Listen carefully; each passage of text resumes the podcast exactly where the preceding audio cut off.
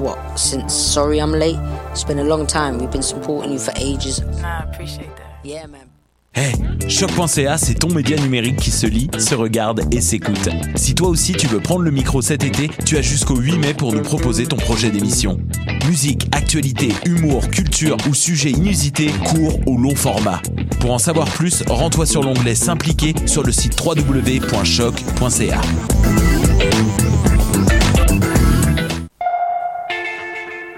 ATSA, quand l'art passe à l'action, vous invite à Cuisine ta ville les 12, 13 et 14 mai sur l'esplanade de la Place des Arts, un grand événement gratuit pour rencontrer les personnes réfugiées qui composent le tissu social montréalais. Party de cuisine, conférences, témoignages, expositions, installations, spectacles de musique, danse, théâtre, films et documentaires, même la soupe de soupe soupe est gratuite en échange d'une conversation. Les 12, 13 et 14 mai, Cuisine ta ville, esplanade de la Place des Arts. Visitez atsa.qc.ca. Excusez-moi, j'aurais besoin d'un conseil pour un vin. Je cherche un vin surprenant, jeune, avec une finale émergente. Je travaille pas ici, madame, mais ce que vous cherchez, c'est le festival Vue sur la Relève. Ah, je le connais pas celui-là. C'est un festival qui va avoir lieu du 9 au 20 mai à Montréal. Il y a du théâtre, comme la pièce Petit crime contre l'humanité, de la danse, de la musique. Wow! Il y a aussi des parrains de soirée, Karim Ouellette, Valérie Blais, Gasoline. Le tout en collaboration avec Québécois. Je vais en prendre deux bouteilles. Mais madame, je travaille pas ici. Pour les billets, allez sur vuesurlarelève.com. Cannes Football Club, 100% foot, 100% débat, 100% Montréal.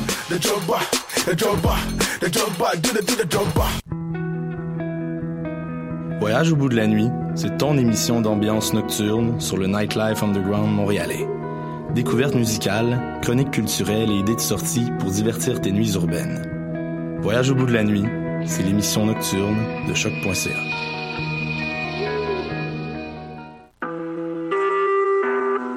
Vous écoutez Choc pour sortir des ondes.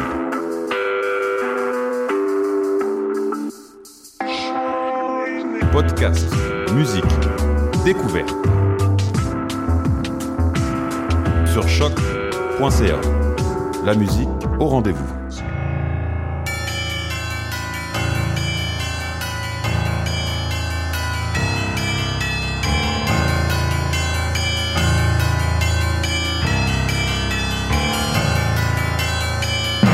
Bonsoir, vous êtes bien sur Choc, c'est le tome 19 de Mission Encre Noire, chapitre 250.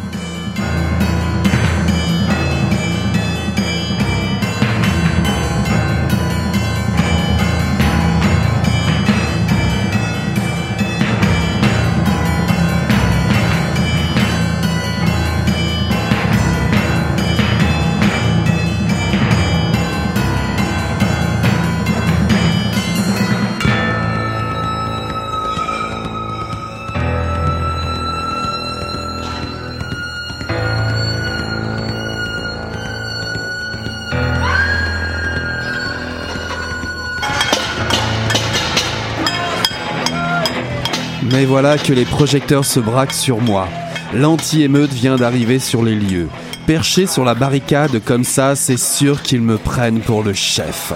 Porte-voix en main, l'agent Lapointe, le flic le plus brutal de ville, me regarde fixement en lisant l'avis de dispersion. Que vous dirais-je? Tous les cégepiens attendent de voir comment je vais réagir, prêts à me suivre pour toujours ou bien à me piétiner comme un vendu. Je réfléchis à toute vitesse, je dois à tout prix trouver un signe assez puissant pour satisfaire tout le monde. Un qui serait compris par la police comme un appel au calme par les militants comme un appel à la révolte et par les journalistes comme de l'information froidement relayée. Alors que je m'apprête à ouvrir la bouche et d'un seul mot tout sauver, un projectile m'atteint en pleine poitrine. J'ai d'abord cru à un tir policier. L'État préfère me voir mort dès le début de la grève pour ne pas avoir à négocier avec la classe. Rapidement, je consulte mes membres. Rien de cassé. Je suis encore bien vivant. Ce n'est pas une balle que j'ai reçue en pleine poitrine, mais de la boue. Presque pire, semble dire Fabien en bas, dans la rue, et qui pense, catastrophé, à la une de demain matin. Un porte-parole vedette appréhendé par la police, sa chemise immaculée tachée de boue. Furieux comme un tigre, je fonce vers le groupuscule d'anarchistes rassemblés autour de Stanislas. D'un geste, il arrache la cagoule de mon assaillante afin de la livrer aux hordes policières. Christine? Qu'est-ce qu'elle fait là? Fabien, attends Il interrompt son geste. Laisse-la filer, c'est une amie.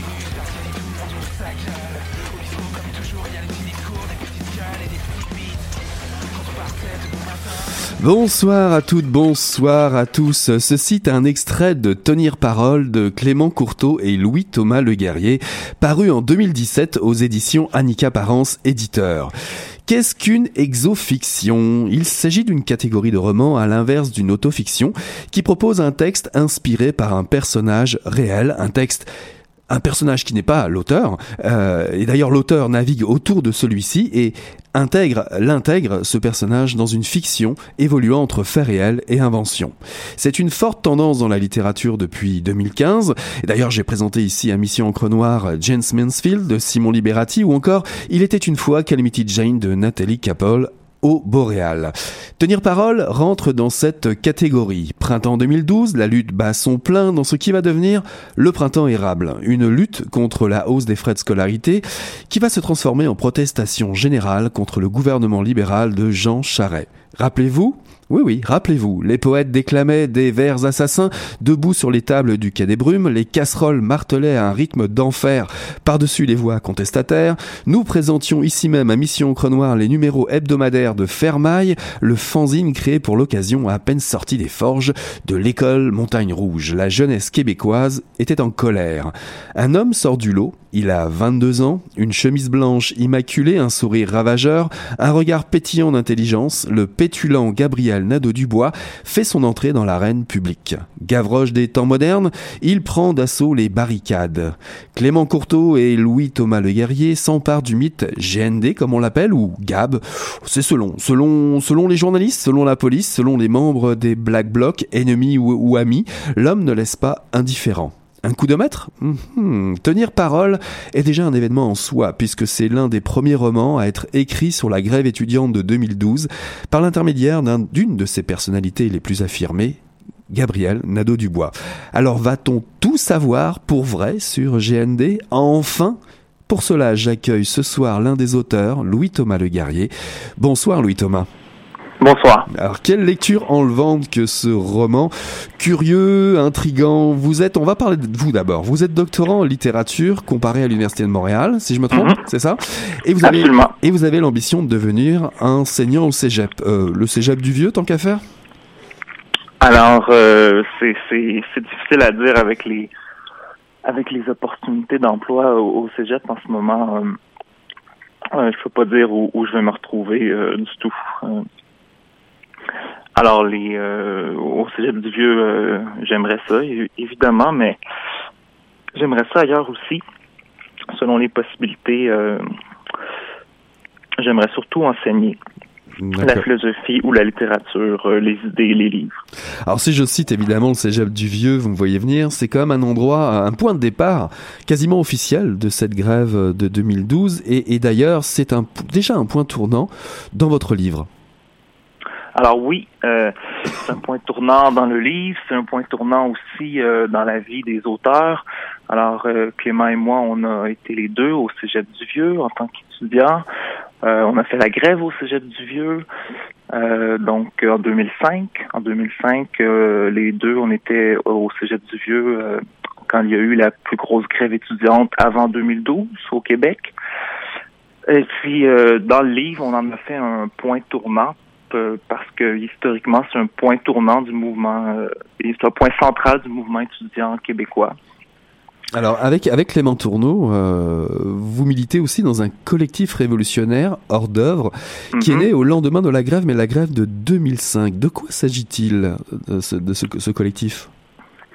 Euh, ben alors, c'est un groupe, euh, c'est un collectif qui est né, effectivement, ça fait euh, ça fait plus de dix ans après euh, la grève de 2005, euh, qui est né de la collaboration de plusieurs personnes qui avaient fait la grève justement, la grève étudiante, principalement au Cégep du Vieux-Montréal, et qui, suite à cet événement politique marquant, avaient voulu consolider leur tendance politique dans un dans un groupe qui, dans le but de faire quelque chose qui se faisait pas au Québec, à Montréal, dans le milieu euh, politique, euh, comme dans le milieu artistique, c'est-à-dire un groupe euh, politico-artistique un collectif qui se veut un collectif d'avant-garde révolutionnaire dans la lignée de groupes comme les dadaïstes, les surréalistes, les situationnistes, qui remettent vraiment en question la, la distinction traditionnelle entre l'art et la politique,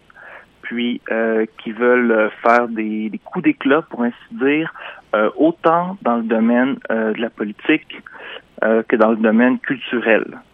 Alors, pour, un, de nos une phrase qui pourrait définir vraiment comment on voit comment on voit notre activité par rapport aux, autres groupes, c'est la, la, phrase des, du groupe situationniste qui dit il faut pas euh, mettre euh, la poésie au service de la révolution, mais la révolution au service de la poésie.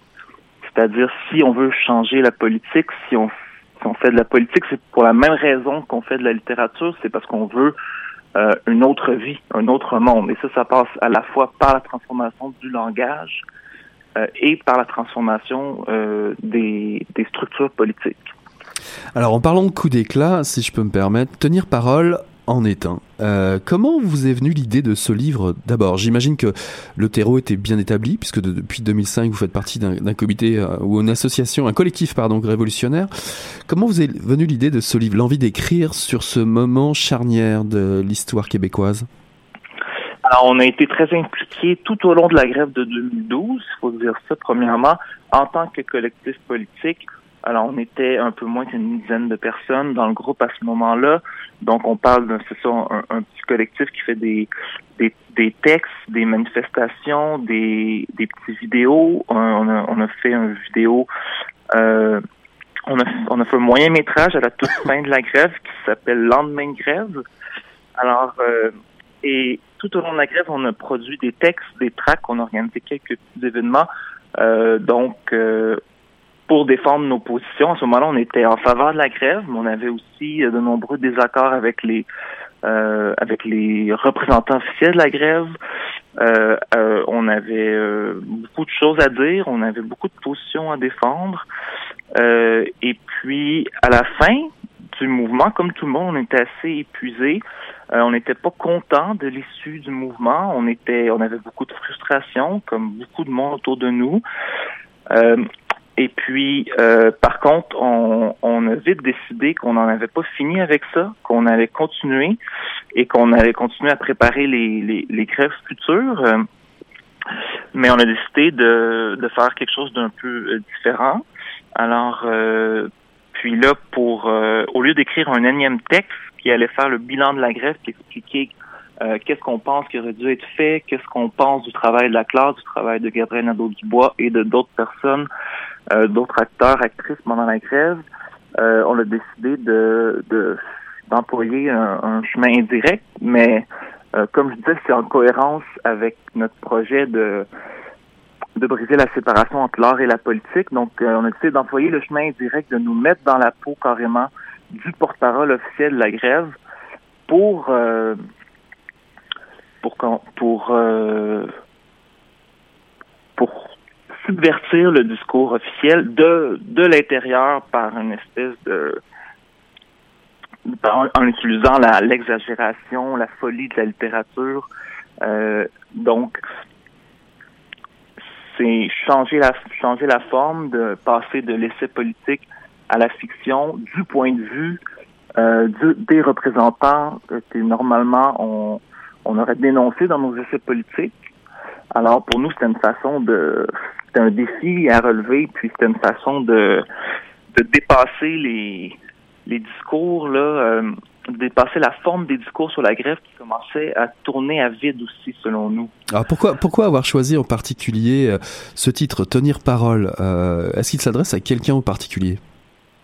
Alors, l'histoire du titre est un peu compliquée. Il y a plusieurs, plusieurs couches.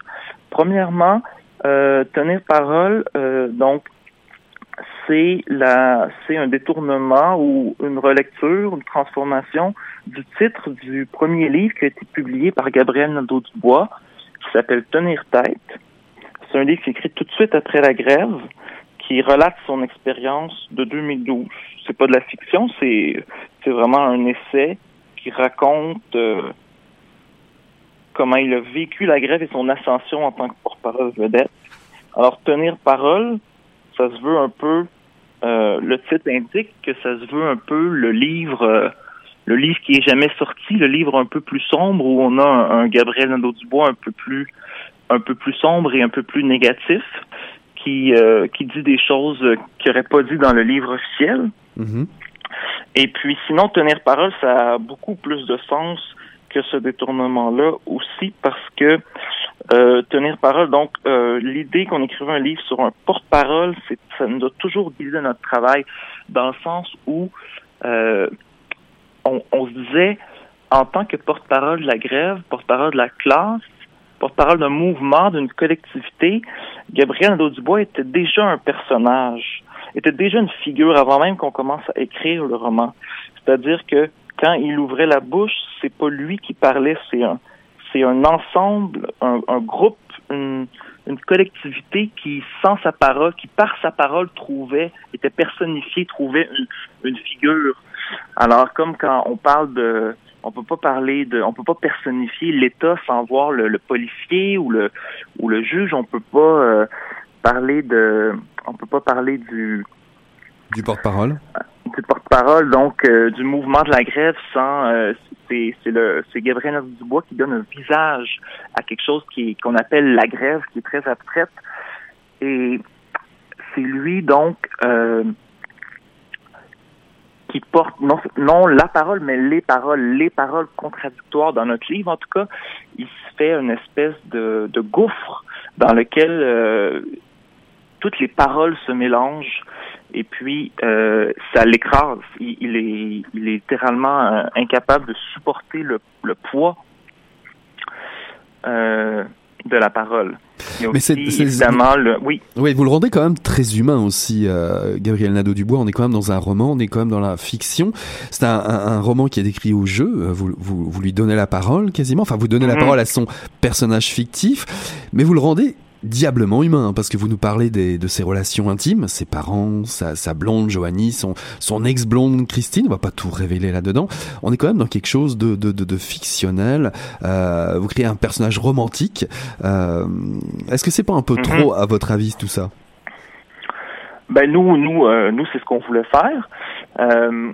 Mais donc, et en fait, on voulait on voulait le rendre humain, c'était vraiment euh, c'était vraiment très conscient euh, dans le sens que on a vu personnellement dans son ascension de porte-parole, on a vu euh, vraiment un humain devenir un politicien, pour le dire comme ça. Mm -hmm. Puis quand on devient un politicien officiel, un représentant officiel, euh, on peut pas montrer notre humanité. On ne, on ne peut plus. On peut montrer une mise en scène de l'humanité ou euh, on, mais on a, il y a plein de choses qu'on ne peut plus montrer.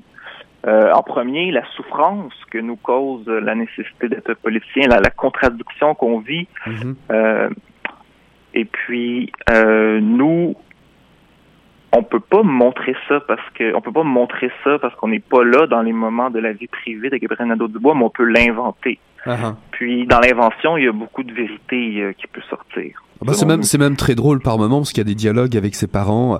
Euh, par, parfois, c'est à mourir de rire. Euh, on, on, dirait des dialogues mm -hmm. sortis d'un film genre tout le monde n'a pas eu la chance d'avoir des parents communistes avec Josiane Balasco, rien que pour dire ça. Il se roule des spliffs, mm -hmm. il se roule des spliffs, etc.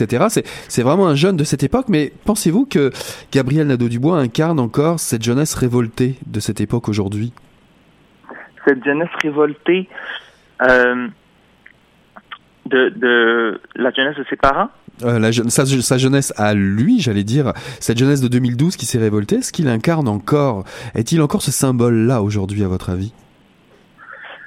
Ah, aujourd'hui, euh, bien, je pense que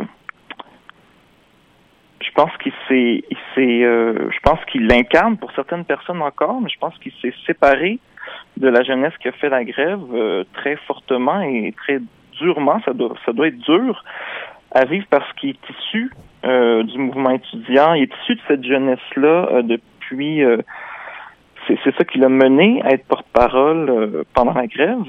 Et puis après ça, c'est c'est allé assez vite. Et puis maintenant qu'il est un politicien officiel dans le sens de la politique parlementaire officielle, c'est sûr qu'il peut être encore une figure pour une partie de la jeunesse. Il l'est visiblement. mais moi, ce que je, ce que je vois beaucoup, c'est la séparation, la séparation de cette jeunesse-là. C'est plus, il n'est plus dans la même catégorie. Il peut plus les, il peut plus, il n'est plus dans un rapport d'égal à égal avec cette jeunesse-là. Alors, n'avez-vous pas l'impression de, de, de, participer au phénomène de personnalisation autour de Gabriel Nadeau-Dubois avec un roman comme, comme celui-là? Ben, c'est-à-dire que participer, c'est-à-dire qu'on joue avec le phénomène de personnalisation, on, on l'investit, on, on, le, on le travaille, on, on le met en forme, on, on le détourne peut-être euh, d'une certaine façon. Alors, mais c'est c'est pas nous qui en avons fait une vedette. Il a uh-huh. fait ça lui-même et il a très bien fait. Et nous, on essaie de travailler là-dessus justement. Euh, c'est-à-dire, on essaie de montrer un peu comment ça s'est fait parce que c'est pas fait euh, tout seul. Il y a des gens qui l'ont aidé à faire ça. Et euh, faire ça, ça, ça demande beaucoup de de souffrance, puis de sacrifice et de stratégie et de et puis nous on ben nous on n'a pas on n'a rien fait de tout ça, on fait juste euh, travailler là-dessus. Donc maintenant euh, dans le roman, c'est plus qu'une personne. Il faut juste préciser que c'est euh, une figure collective. Donc c'est un jeu collectif et parce que c'est justement celui qui tient la parole, qui porte la parole, dont la parole de tous et de toutes est un fardeau quotidien. Euh, et c'est celui qui peut pas parler en son propre nom parce qu'il doit respecter ses mandats. Faut, faut, donc euh, nous on travaille avec tous ces éléments là oui, puis Gabriel Nadeau-Dubois n'est pas le seul personnage non plus dans, dans ce roman. On retrouve beaucoup de personnages plus ou moins réels, on va dire anarcho-panda, on va dire comme ça, même s'il n'est pas euh, appelé, je crois, comme ça. Il y a, il y a deux... Non, il n'est pas appelé comme ça. C'est ça. Il y a les responsables des associations étudiantes, la, plupart de, de, de ceux-là sont, sont présents. Jean Charret, par contre, on le retrouve sous une forme, on va dire de bonhomme 7 heures, hein, quelque chose comme ça. Euh, D'ailleurs, il y a, y, a, y a, à la fin, on va pas tout mhm. révéler, mais à la fin du livre, il y a comme une scène complètement euh, surréaliste euh, où Jean Charret apparaît comme ça, comme un cauchemar à Gabriel Nadeau-Dubois. J'ai trouvé ça euh, assez bien réussi. Et puis on trouve euh, les, les, Black Blocs. Et, ça, ça c'est quelque mhm. chose sur lequel vous insistez beaucoup. parce que mhm. c'est une autre part finalement du mouvement étudiant dont on les a un peu trop stigmatisés, mais on a moins parlé de leur point de vue. Vous, vous le faites dans le roman. Ben nous, c'est parce que c'est un phénomène que on pense qu'on peut pas comprendre la grève euh, sans qu'on on pense que c'est c'est une une facette de la grève aussi importante que les, les, peut-être même plus que les vedettes euh, représentants représentants étudiants euh, qui ont euh, qui ont eu toute la visibilité pendant la grève. Donc euh, derrière cette visibilité là, il y avait les gens dans la rue, notamment notamment les, les gens qui qu'on pourrait associer au Black Bloc qui faisaient des actions plus extrêmes ou qui puis qui se qui refusaient toute visibilité médiatique dans le sens de Gabriel Nadeau-Dubois. Donc la cagoule étant le, le, symbole de ça, évidemment, le refus d'être vu à la caméra. Et ces gens-là, comme on le montre dans certaines scènes du livre, c'est on allait jusqu'à attaquer les caméras mhm. pour euh, les empêcher de, de, de rendre visibles. Alors, et dans cette tension-là entre la visibilité à outrance et le refus total de la visibilité, on a, on a vu vraiment quelque chose comme euh, le, le cœur de la grève, c'est-à-dire dans l'ombre, on a des gens qui travaillent euh, à faire des coups d'éclat dans la rue ou dans en, bloquant des l'entrée de en bloquant l'entrée des banques ou l'entrée de l'Auto-Québec ou en faisant en talonnant euh, à chaque jour en faisant des actions euh, donc euh, la population le gouvernement de manière à ce que les représentants étudiants aient un rapport de pression pour ensuite négocier et avoir de la visibilité dans l'espace public. Mais et donc il y avait une espèce de va-et-vient entre les deux instances, une espèce de collaboration tacite entre les deux instances qui faisait fonctionner la grève jusqu'à un certain point, un point où à un moment donné euh, l'action euh, l'action dans la rue euh, a commencé à, tourner à vide. Et puis les, les, les, représentants, la, les représentants étudiants de leur côté ont commencé. C'est devenu deux sphères séparées. Euh, puis entre les deux, euh, il y avait ce que j'appellerais l'échec de la démocratie étudiante pendant la grève, parce que la grève était se, se toute la grève était fondée sur l'idéal de la démocratie étudiante. GND en parlait tout le temps, euh, c'est-à-dire la démocratie directe, le, la décision, la démocratie qui passe par le, la délibération au sein des assemblées générales, dans chaque université, dans chaque cégep en grève, il y avait des assemblées générales qui délibéraient de comment on allait faire la grève, de quels moyens seraient entrepris, de combien de temps on resterait en grève. Puis toute l'idée était de, pour GND, toute sa mission était de transmettre les décisions adoptées en assemblée générale dans l'espace public de manière convaincante, mais de manière euh, juste, de manière à refléter vraiment ce qui se fait à la base. Puis quand euh, il a commencé à avoir des frictions, puis que le contexte politique a rendu cette euh, cette relation-là difficile, euh, c'est là que les gens se sont radicalisés dans la rue, comme on dit, puis ont adopté la ligne de on est contre la visibilité, étant donné que nos actions ne se rendent pas dans les discours des représentants, on va faire nos actions contre les représentants on va faire nos actions en les ignorant, euh, en espérant pas avoir aucune visibilité. Puis ce qui est arrivé finalement, c'est que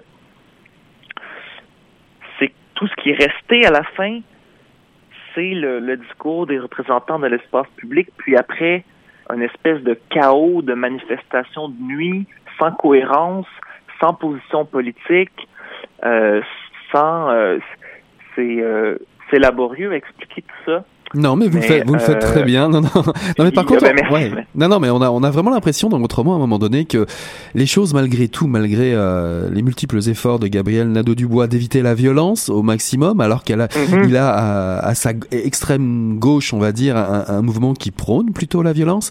Il essaye un peu de focaliser euh, tout ça, puis il, veut aussi réagir au plus vite euh, pour aller dans le sens de la visibilité et évidemment de rendre ses idées les plus visibles possibles. Il y a, il y a ce fameux moment où euh, l'émission Tout le monde en parle euh, invite euh, le leader étudiant à, venir discuter. Puis il y, a, tout ce roman prend prend des allures peut-être des allures peut-être pas de thriller, mais quasiment puisque Gabriel Nadeau Dubois va-t-il passer outre la classe? Ça, on, le saura en, lisant votre livre. J'avais envie de vous demander parce que vous vous prévenez le lecteur dès le début de, de, la narration de ce roman que ce roman est fictif, qu'il s'agit d'un artifice.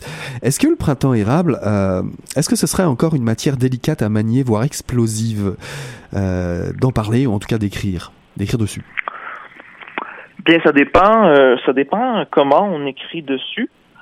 C'est-à-dire euh, écrire, écrire du point de vue de Gabriel Nadeau-Dubois et donc sans sans prendre de gants blancs comme comme on le fait, c'est-à-dire sans sans se, limiter pour des raisons euh, de politique partisane, comme par exemple euh, en se disant on peut inventer ce qu'on veut, même si c'est négatif, euh, parce qu'il faut montrer le négatif comme le positif, eh bien, ça, je pense que ça peut être explosif. Ben, nous, en tout cas, on voudrait que ça le soit. Et si on pense que c'est explosif, c'est à cause de de la figure de Gabriel Dubois qui, est encore euh, une figure importante euh, en ce moment plus que jamais. Et puis, ben c'est explosif dans, ça peut être euh, dérangeant dans le sens où c'est un peu une figure, c'est un peu devenu une figure sacrée, un peu intouchable, du moins pas partout, mais au sein du milieu littéraire. Euh, au sein du milieu de la gauche. Euh, donc, euh, ça, ça peut l'être un petit peu, ouais.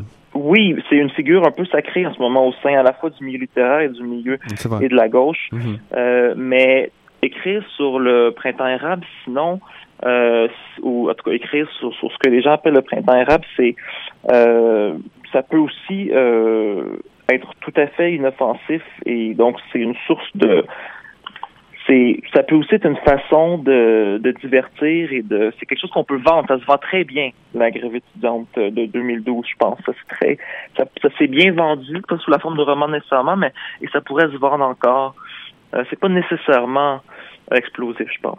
Alors, quels sont les héritages, à votre avis, du, du, du printemps érable? Parce qu'on le voit, il y avait un article cette fin de semaine dans Le Devoir qui parlait de l'implication de plus en plus grande des jeunes dans les syndicats, qui veulent changer un peu la façon de faire.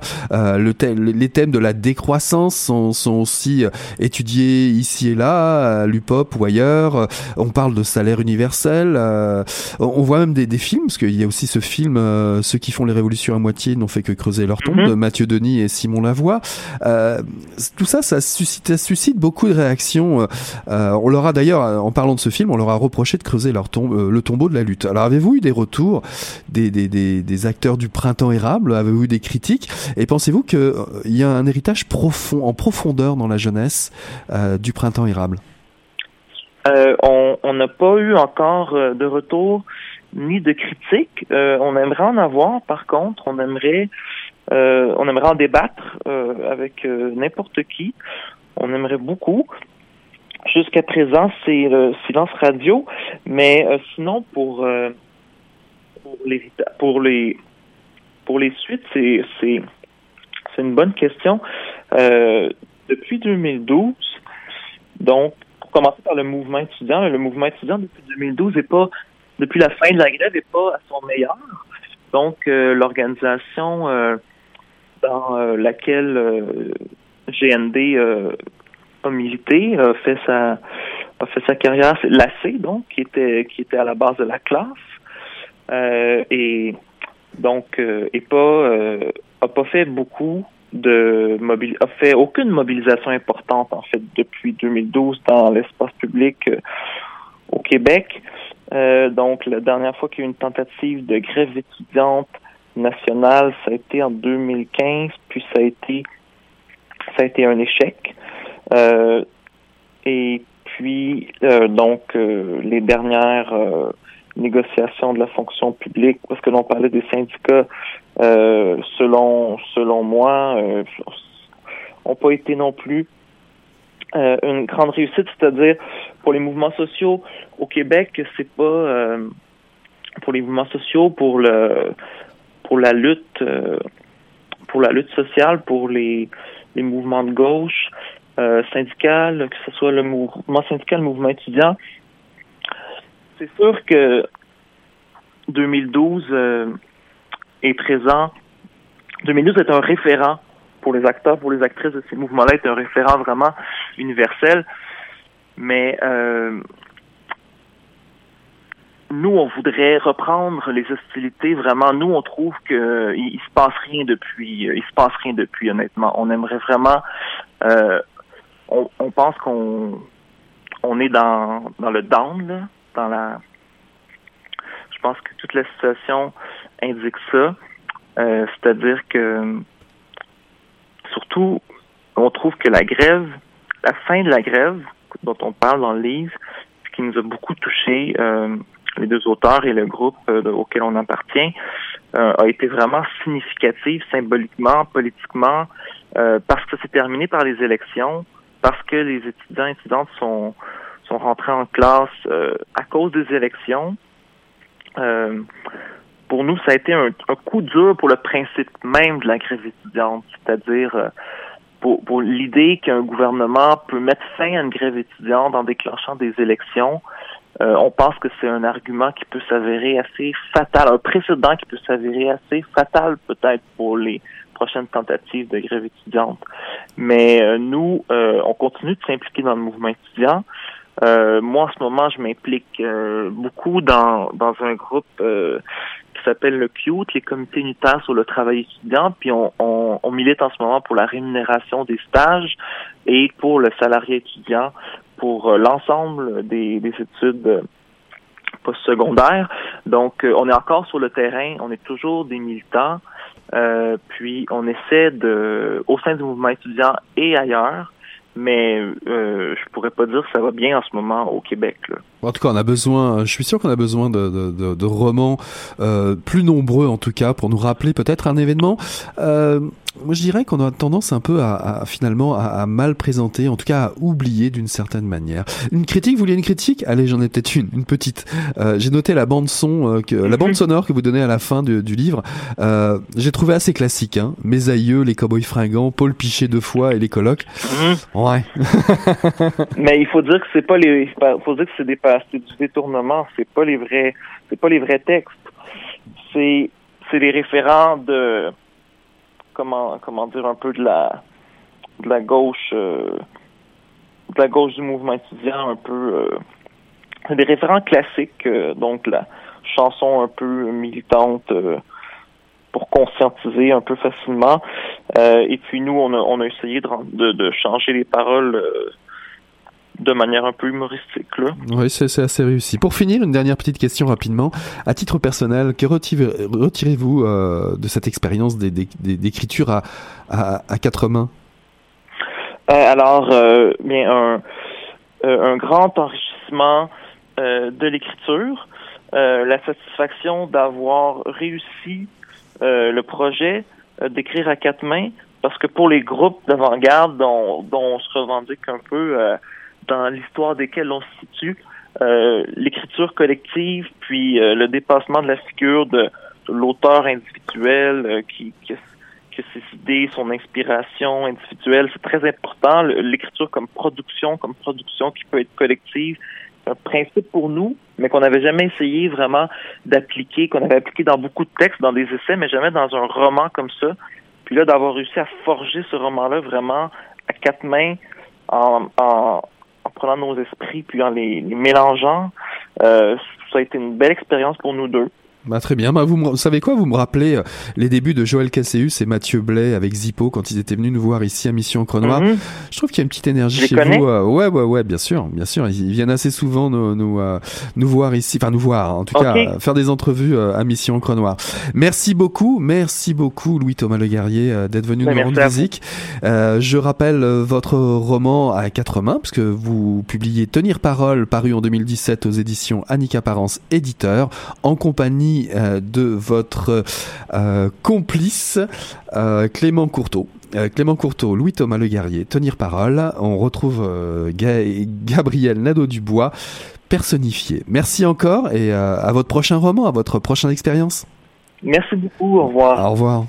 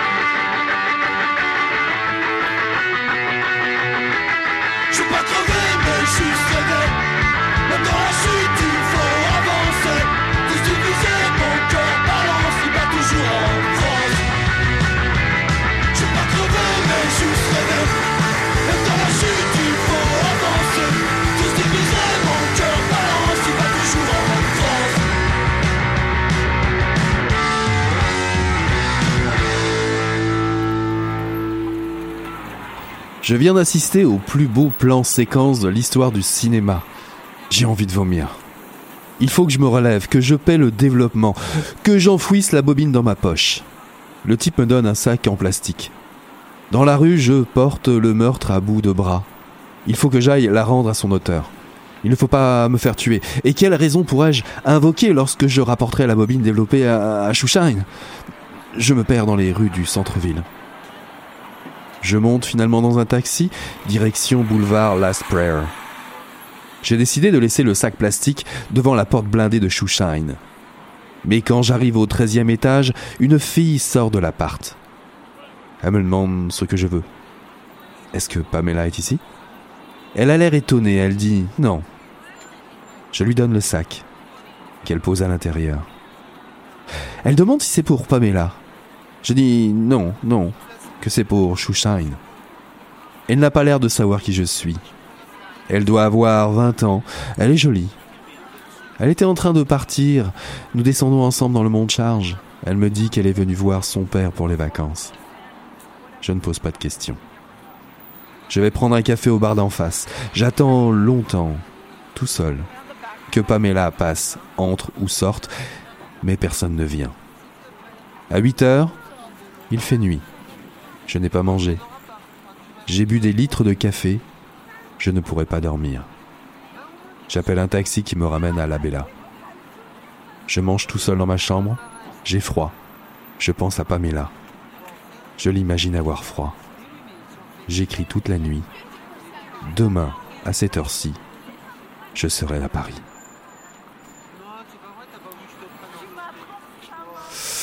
Voilà, ceci est un extrait de Making of de Claire Legendre paru en 2017 aux éditions Hamac. L'exercice d'admiration peut parfois être un exercice périlleux, d'autant plus que Claire Legendre a 18 ans lorsqu'elle publie Making of en 1998 aux éditions hors commerce. Il est maintenant disponible aux éditions Hamac au Québec. Claire Legendre, née à Nice en France, est née à Nice en France. Elle a vécu à Rome et à Prague avant d'atterrir à Montréal et devenir en 2011 professeure de création littéraire à l'Université de Montréal. Elle a publié une dizaine de livres dont Viande, Vérité et Amour, La méthode Stanislavski, L'écorché vive ou L'acclamé, Le nénuphar et l'araignée paru aux allusifs en 2015. Vous tenez entre les mains un roman noir de jeunesse, donc plutôt trash, qui navigue entre dérision et thriller classique. Bastien est un journaliste français qui débarque à New York pour réaliser l'entrevue si recherchée d'un réalisateur indépendant, aussi célèbre que controversé, le fameux K1 Shushine. L'Europe est bien évidemment sous son charme trouble, à la fois provocateur et génie.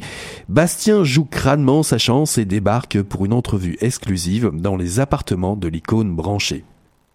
Oh, surprise Le journaliste débarque dans un décor chaotique où les cannes de bière concurrencent les traces de dernier shoot. L'antre de la bête est plus proche d'une décharge que du loft à la mode. Shushine joue les tyrans auprès d'un certain nombre de femmes qui l'entourent sans arrêt. Pamela, Samantha ou Elena, Annabella ou Brita, toutes ces femmes se plient à tous ses caprices. C'est le prix à payer pour approcher le maître, et Bastien n'y échappe pas non plus. Il louvoie auprès de la jante féminine pour en savoir un peu plus sur les secrets de tournage et d'autres anecdotes qui pourraient nourrir son papier. Il finira par mettre la main sur des rushs d'un film à venir avec la sale impression d'avoir vu ce qu'il ne valait mieux pas.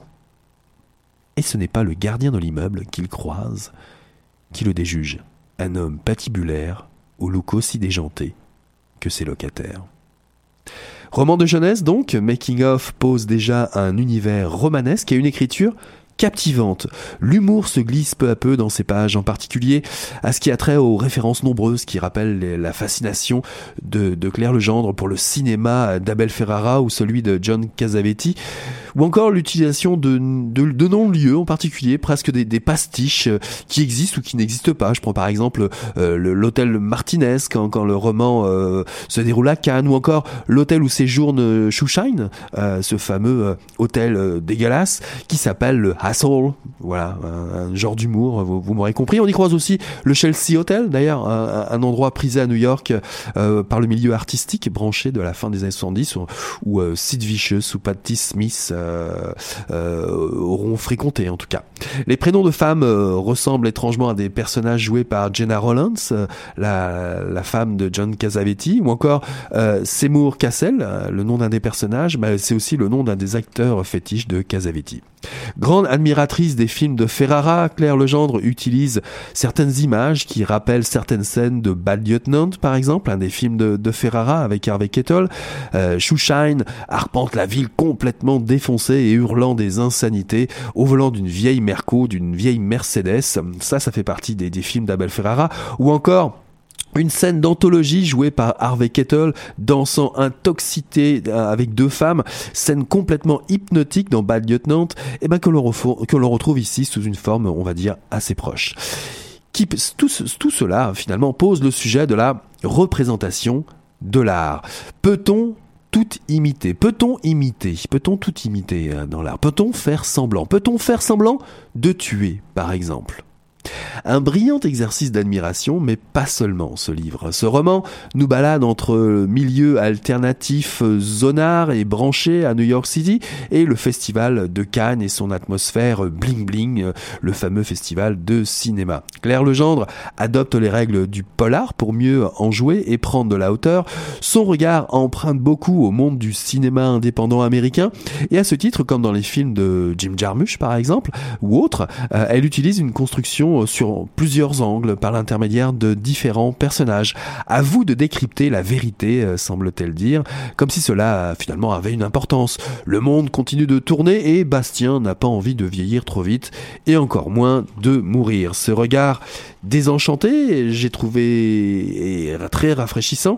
Non pas qu'il manque de respect, bien au contraire, Claire Legendre se garde bien euh, le plaisir de, prendre, de reprendre à son compte certaines postures de ses aînés.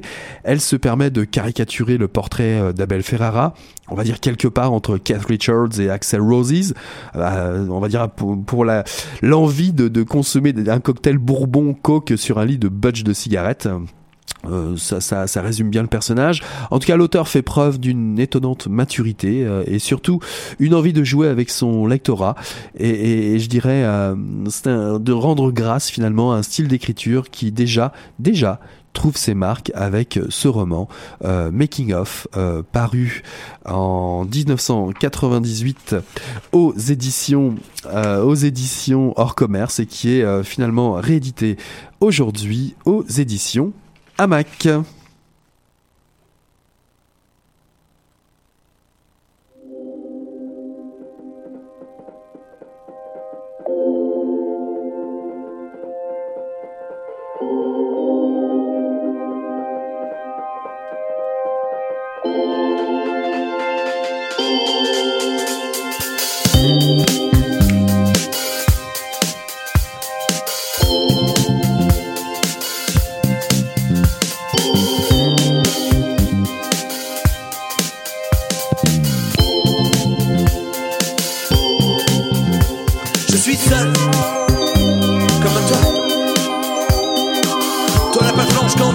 Mais si lucide, tu n'effraieras que par son éclat. Je suis rien, à force d'être tout, aussi fou que flou. J'ai la peur du vide, de la chute rapide qui finira sous les genoux. Je suis seul, seul, comme toi.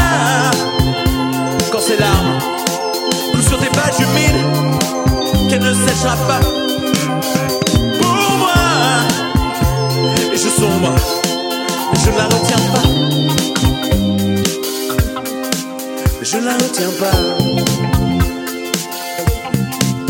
Je la retiens pas. Je la retiens pas.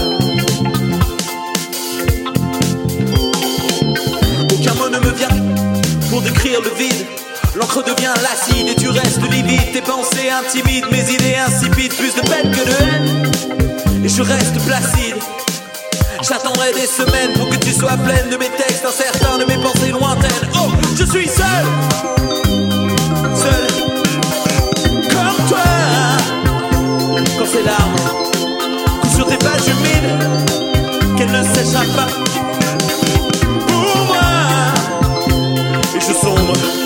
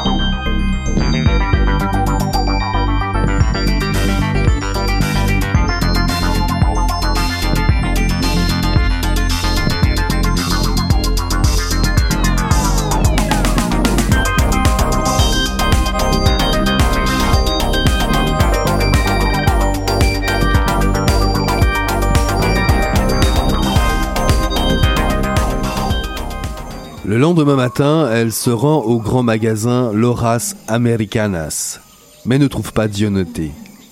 Déjeune au restaurant du coin. Dans la rue Primero de Marzo, elle l'aperçoit avec le vieux. Ça va? Je te cherchais. J'étais occupé. Viens, viens, on va à l'angle de la rue euh, General Gurjao. Euh, quoi faire? Allons-y, allons-y, tu verras.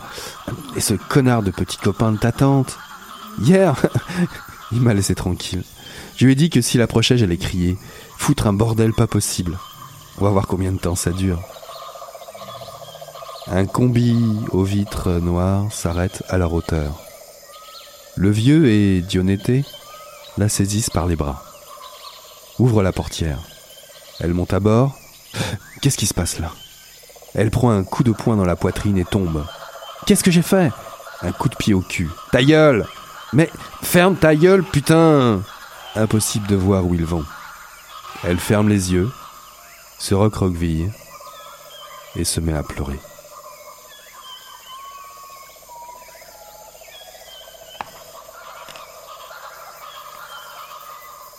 Ceci est un extrait de Psycha de Edir Augusto paru aux éditions Asphalt en 2017. Un roman qui nous vient des terres sombres de l'état du Para au Brésil. C'est le quatrième de l'auteur après Belém, Moscou et Nid de Vipère, tous parus chez Asphalt. À l'image des fleuves équatoriaux et leurs flots turbides, sales, boueux et menaçants, le roman suinte d'une violence sourde et aveugle. Les ratos d'agua, les pirates de l'estuaire de l'Amazone font régner un climat de terreur sur la région. Il pille, viole, tue hommes, femmes, enfants, indéfi, indéfi, indéfidérément, indéfi, voilà, je vais y arriver.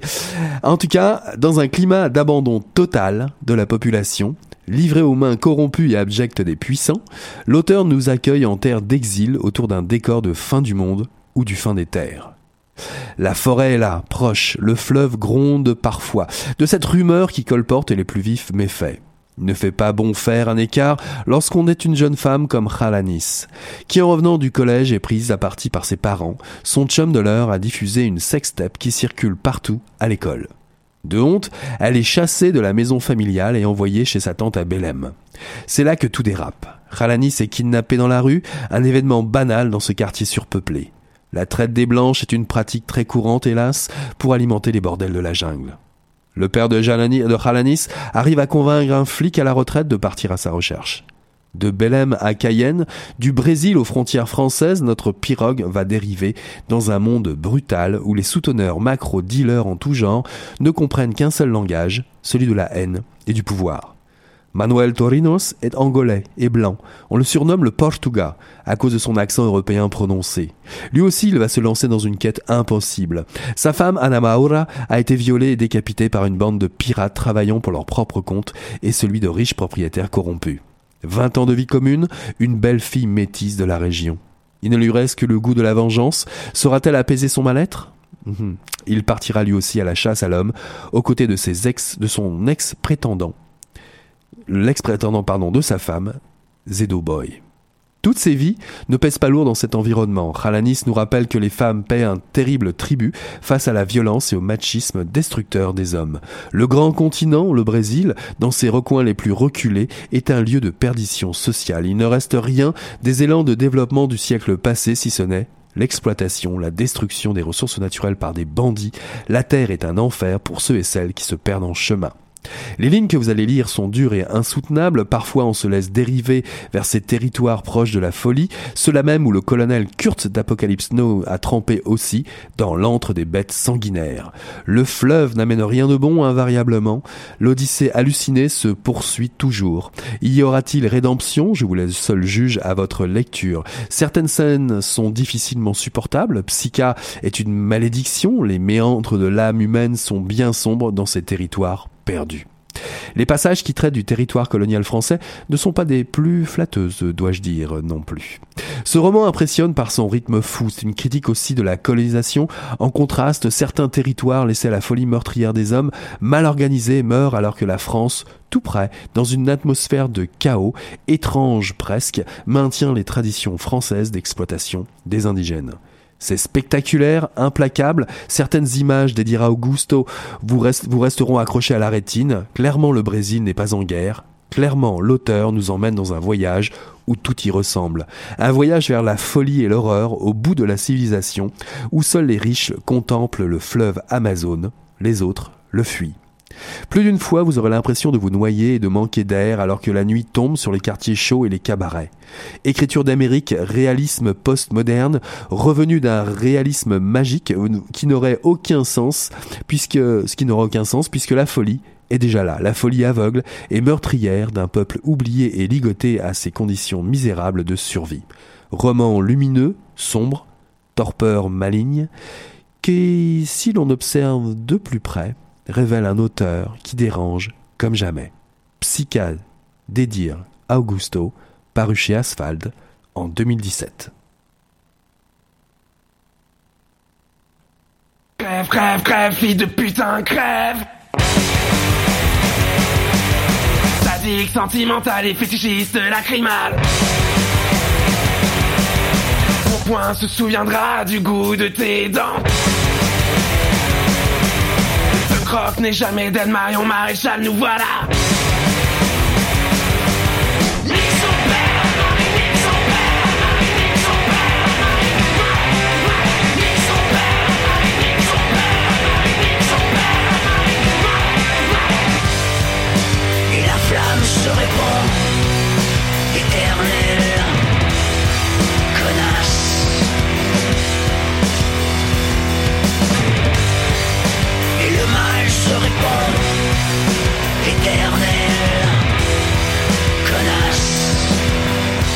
Comme d'habitude, euh, Mission Encre Noire s'achève euh, à fond de train, à fond de train. Euh, Je vous aurais fait écouter euh, Darcy avec la marine, hein, c'est d'actualité. Of course, évidemment, qui publie son, son dernier EP. Vous avez écouté Seul, euh, Hexagone ou Rix, que je sais plus lequel est lequel. En tout cas, Rix qui chante Hexagone et euh, Mitraillette. Ça a été euh, ce qui couvrait en fait la présentation autour euh, du premier roman Tenir Parole. J'ai eu le plaisir de recevoir Louis Thomas Le Guerrier pour nous en dire plus sur Tenir Parole, qui est paru en 2017 aux éditions Annika Parents Éditeur.